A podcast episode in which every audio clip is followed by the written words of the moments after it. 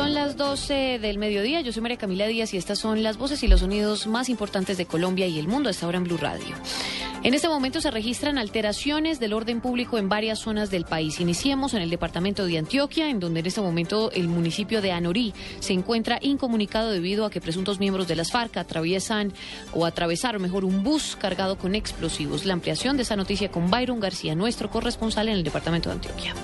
Cerrada permanece la vía que comunica a Medellín con el municipio de Anorí. Guerrilleros del Frente 36 de las FARC atravesaron un bus cargado con explosivos. Así lo confirma el secretario de Gobierno de Antioquia, Santiago Londoño.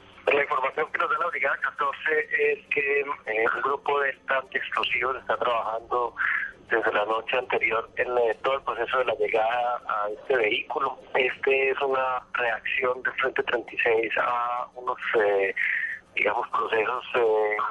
Eh, a unas operaciones ofensivas que están llevando a cabo en la zona contra sus, digamos, tres eh, grandes comisiones. A esta hora, hombres especializados en la desactivación de cargas explosivas intentan remover el bus y reabrir la vía. Desde Medellín, Byron García, Blue Radio. 12 del día, 3 minutos. Nos trasladamos ahora al suroccidente del país, en donde desde altas horas de la madrugada se registran combates entre tropas del ejército y miembros de las FARC. El Ejército Nacional adelante una fuerte ofensiva contra esta guerrilla en el municipio de Toribío, informa François Martínez. De acuerdo con el comandante de la Fuerza de Tarea Apolo del Ejército Nacional, coronel Wilson Cabra, habría un guerrillero muerto en el sector de la mina en Toribío. También hay operaciones en la parte alta de Miranda. Las operaciones, combates en las zonas rurales, de municipios, tanto de Miranda en la parte alta, de Toribío allá en el centro de la mina, que fue los combates esta mañana. En la alcaldía de Miranda, norte del Cauca, han llegado varios desplazados del sector de Guatemala por los fuertes enfrentamientos entre las FARC y el Ejército Nacional. En Cali, François. Martínez, Blue Radio. El gobierno nacional está ultimando detalles para dar a conocer el nombre de la nueva negociadora de paz en la mesa de diálogos en La Habana, Cuba, en reemplazo de Luis Carlos Villegas. La ampliación de esta noticia la tiene nuestro jefe de redacción, Ricardo Espina.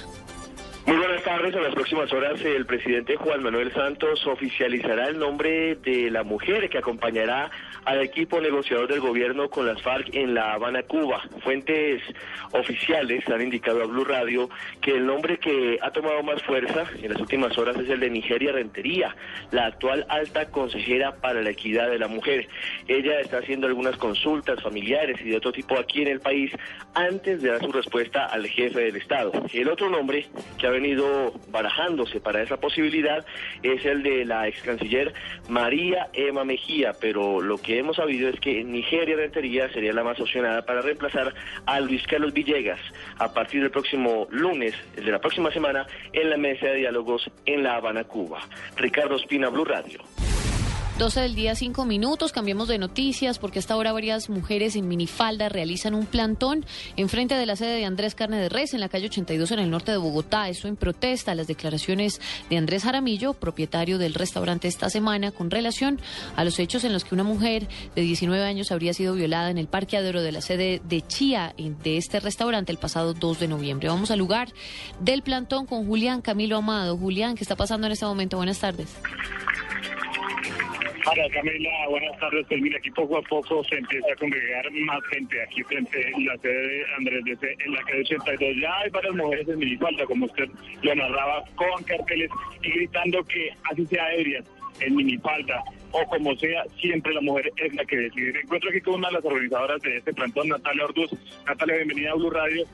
¿Cuál es el mensaje que ustedes quieren mandar a la sociedad?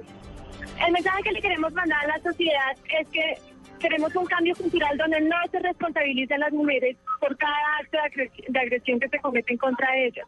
Es decir, cuando les dicen por una violación o por una agresión física, usted dio motivos, usted se lo buscó, esa historia es puro cuento, queremos rechazar esa mentalidad y queremos buscar una en la que las mujeres puedan circular por el mundo libremente, vestidas como quieran y que esto no implique eh, ponerse en riesgo o ser merecedoras de agresiones. Por una disculpa de parece que cualquier disculpa siempre es un acto que merece mucho respeto.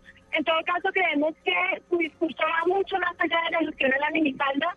Él cuestiona a la, a la joven desde el principio, hasta el final, solo narra lo que ella hizo en el discurso de toda la noche.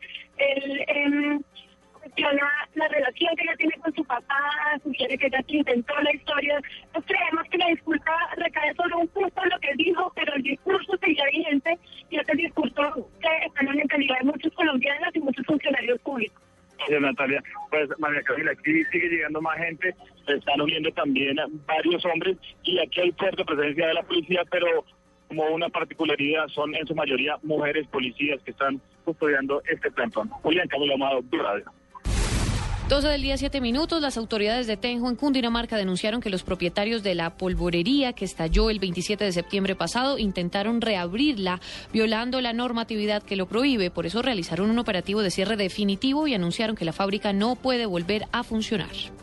Buenas tardes, pues se trata de la polvorería de la vereda Jacalito en zona rural de Tenjo, Cundinamarca, que estalló el pasado 27 de septiembre y que dejó varias personas heridas. Según el alcalde del municipio, Hansi Zapata, los propietarios de este establecimiento pretendían abrirlo nuevamente para esta época de fin de año. Sin embargo, han dicho las autoridades que este sitio no tenía autorización para su funcionamiento. Los habitantes de la vereda Jacalito, por su parte, aseguran que no aprueban la apertura de la fábrica, aunque generaba algunas opciones de trabajo para los habitantes del sector. Han dicho las autoridades del municipio de Tenjo que ni esta ni ninguna otra polvorería puede abrirse ni en zona rural ni en zona urbana del municipio de Tenjo, Cundinamarca. Esta fábrica de pólvora fue sellada definitivamente. Juan Carlos Villani, Blue Radio. 12 del día, 8 minutos tras el asesinato de un testigo clave en su proceso este fin de semana en Barranquilla. El almirante Gabriel Arango Bachi pide protección a las de las autoridades. Informa Everton. María Camila, muy buenas tardes. El contraalmirante en retiro, general Gabriel Arango Bachi, se mostró hoy muy preocupado por la situación que se viene registrando, en donde uno de los hombres que era clave en la investigación que se le está siguiendo por narcotráfico fue asesinado y su cuerpo hallado en bolsas plásticas al norte de Barranquilla. Arango Bachi dijo que hay otros dos testigos que están pendientes de declarar y que pide a la fiscalía que sean protegidos. Un tipo que le dicen Blacho, alias Blacho, ese es el otro falso testigo, Juvenal Serna Amarí. Eran tres. Eh, un, este muchacho que se llamaba Jaime Pérez eh, el muchacho Matos de San Andrés y este tipo que se llama Blach. Esos tres testigos fueron los que la fiscalía eh, le va a hacer, le iba a hacer imputación de cargo. Pues. El contraalmirante en retiro manifestó que está montado el cartel de los testigos falsos en su contra. En Barranquilla, Alberto Amor Beltrán, Blue Radio. 12 del día, 9 minutos. Vamos con información internacional porque avanza la jornada de elecciones en Chile. La expresidenta Michelle Bachelet y la candidata de derecha Evelyn Matei, quienes son las dos más opcionadas a ocupar la silla en la Casa de la Moneda, ya sufragaron y ahora esperan los resultados que se conocerían cerca de las 6 de la tarde hora Colombia. En Santiago de Chile se encuentra nuestra corresponsal Natalie Álvarez. Hola, sí, buenas tardes. Jornada de elecciones en nuestro país. Tercera vez que funciona la ley de inscripción automática y voto voluntario. Sin embargo, la primera vez que esta aplica en una elección eh, presidencial. Jornada de elecciones que estuvo marcada esta mañana por el voto de los nueve aspirantes al sillón presidencial y donde las que más suenan son la candidata de la nueva mayoría, sector opositor al gobierno del presidente Sebastián Piñera, la exmandataria Michelle Bachelet, quien votó durante esta jornada en la comuna de La Reina y dijo que quiere ganar en la primera vuelta. Hemos dicho que nos gustaría, y ese ha sido nuestro esfuerzo, de convocar a votar para ganar en primera vuelta, porque hay muchas cosas que hacer.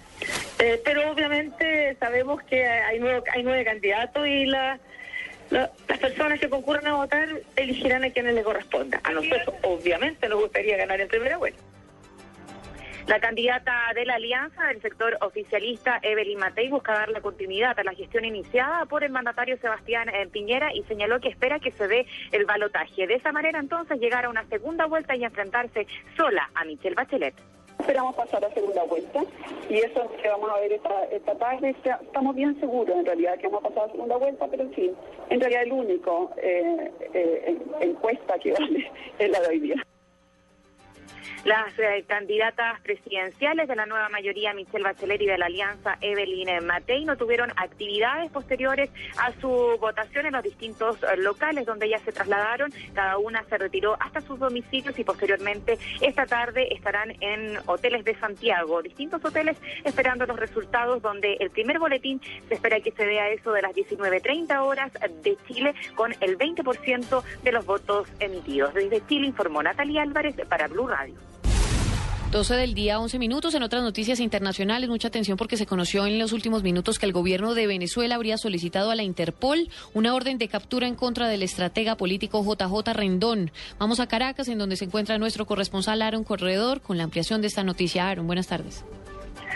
Hola, buenas tardes, María Camila. Es una solicitud que hace el Ministerio Público de la búsqueda y localización de JJ Rendor por presuntamente incurrir en delitos previstos en la Ley Orgánica sobre el Derecho de la Mujer a solicitud de la fiscal Berenice Rodríguez, que demandó ante un tribunal quinto en el área metropolitana del Caracas el pasado 14 de noviembre. La solicitud se hace también debido a que, de acuerdo al movimiento migratorio de JJ Rendón, ese se encuentra fuera del país desde el 8 de noviembre de 2006.